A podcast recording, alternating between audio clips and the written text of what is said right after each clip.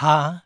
Hohenzollern. Eigentlich ist es ganz einfach, sich die Namen der preußischen Könige und Kaiser aus dem Hause Hohenzollern zu merken, die von Berlin und Potsdam aus erst Brandenburg, dann Preußen und schließlich ganz Deutschland regierten. Denn dazu genügen zwei Vornamen: Friedrich und Wilhelm. Man muss beide nur richtig kombinieren und mit einer passenden römischen Zahl versehen, und schon hat man Friedrich I., Friedrich II. und Friedrich III., weiter Wilhelm I.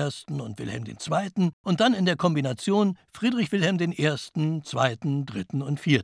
Wäre 1918 die Monarchie nicht krachen gegangen, dann hätte es einen Wilhelm III. und danach einen Wilhelm IV. gegeben. So einfach ist das. Warum waren die Hohenzollern so fantasielos in der Namenswahl ihrer Könige und Kaiser? Der Namensstifter für alle Friedriche und Wilhelme war der große Kurfürst Friedrich Wilhelm. Jener Held, der Brandenburg nach dem Dreißigjährigen Krieg wieder stark machte. Friedrich II. schrieb über ihn: Er ward der Neubegründer und Verteidiger seines Vaterlandes, der Schöpfer von Brandenburgs Macht, der Schiedsrichter für seinesgleichen, der Stolz seines Volkes. Kein Wunder, wenn sich seine Nachfolger wünschten, wie er in die Geschichte einzugehen.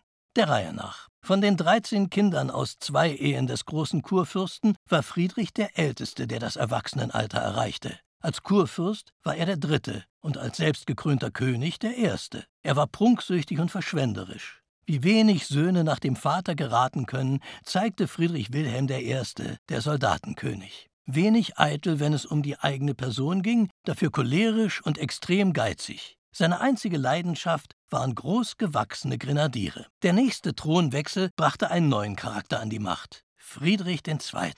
Schöngeist, musisch begabt, einer, der sich selbst als Philosoph sah. Zugleich war er aber ein Draufgänger und Hasardeur. Er nutzte den vom Vater angesammelten Reichtum, um durch Kriege seinen Machtbereich zu vergrößern. Zu seinem Nachfolger wurde kein Sohn, Friedrich II. hatte keine Kinder, sondern ein Neffe.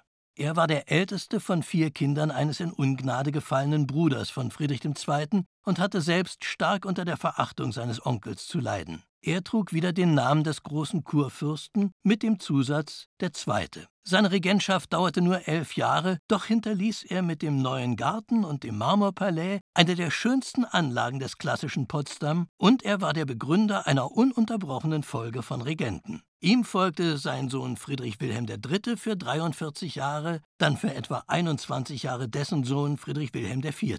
Seine schwere Krankheit, die ein Regieren unmöglich machte, brachte den Bruder Wilhelm 1858 an die Regentschaft. Er war nach dem Tod des Bruders ab 1861 als Wilhelm I. der erste preußische König seines Namens und gut zehn Jahre später auch deutscher Kaiser. Er regierte bis 1888. Dessen Thronfolger hörte auf die Namen Friedrich, Wilhelm, Nikolaus und Karl. Er entschied sich dafür, als Kaiser Friedrich III. zu regieren.